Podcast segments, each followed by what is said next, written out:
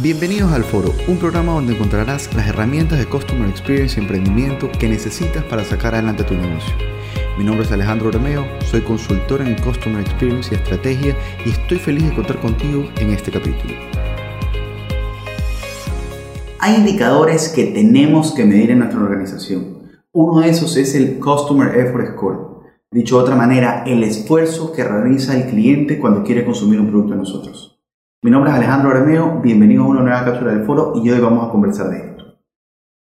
¿Qué es el Customer Effort Score? Básicamente lo que se, lo que, de lo que se encarga es de medir cuánto se va a esforzar el cliente cuando interactúa con nuestro producto. ¿Por qué digo cuando interactúa con nuestro producto?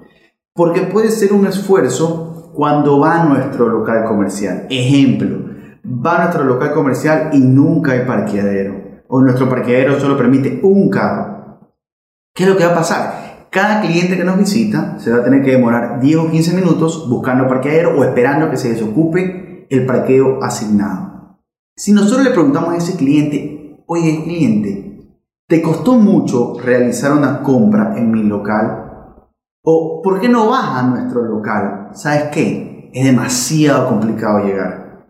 Cuando voy, no hay parqueo y realmente se vuelve un problema.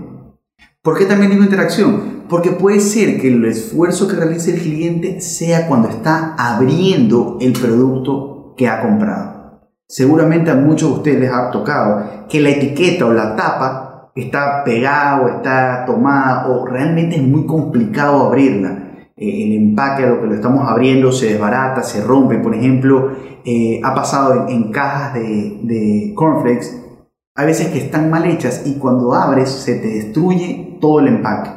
El producto se te termina poniendo viejo y se te empieza a dañar.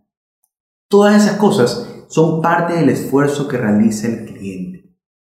Si nosotros, nuestros canales de atención, cuando el cliente se contacta por primera vez, le pedimos que realice un formulario en el cual le pedimos incluso la partida de nacimiento de la abuelita, desde luego que ese cliente no va a querer ser cliente nuestro. ¿Qué va a decir? Yo no tengo ese documento, yo no tengo tiempo de recopilar toda la información que me están pidiendo. ¿Saben qué? Mejor no quiero ser cliente de ustedes. Cuando nosotros realizamos un proceso de facturación, el proceso de facturación debe ser ágil. El cliente debe esperar poco tiempo. Y aquí vamos a algo súper importante. Todos los clientes buscan procesos ágiles y seguros. Todos. Hay una excepción a la regla aquí. Cuando nosotros, de forma premeditada, o sea, adrede, realizamos un proceso que no sea tan corto ni tan ágil para poderle ofrecer alguna experiencia dentro de ese proceso a nuestro cliente. Sin embargo, la, gran mayoría, como lo mencionamos, busca que seamos ágiles, que el esfuerzo que realice sea mínimo. Cuando quieres comprar en la página web, que pueda dar 5 clics y en 5 clics máximo ya haya podido comprar. Hay indicadores que dicen que si el cliente tiene que dar más de 2 clics para encontrar lo que busca en una página web, la página web está mal hecha. Entonces, ¿qué es lo que estamos haciendo? ¿Estamos midiendo eso? Hay mucha gente que ha escuchado que dice, yo mido siempre cuánto tiempo se queda mi cliente en mi página web. ¿Te has preguntado si se queda porque no encuentra lo que busca? ¿O si se queda realmente en tu página web porque tu página web le da lo que busca y lo entretiene? Nos podemos confundir al momento de medir el esfuerzo del cliente. Podemos decir, mira, se queda esperando mucho tiempo el cliente. Quiere decir que valora nuestro producto. Va a tener paciencia el cliente un momento, uno, dos días. Al tercer día no va a regresar y va a decir, siempre que voy es el mismo problema.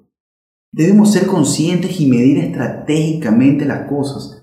Profundizar con nuestro cliente. Oye, eh, cuando nos visitaste te costó mucho parquear. Sí. Y tratar de entender qué tan importante dentro de todo su proceso con nosotros es el parqueo. Digamos que el parqueo es muy importante para el cliente. El cliente no va a regresar.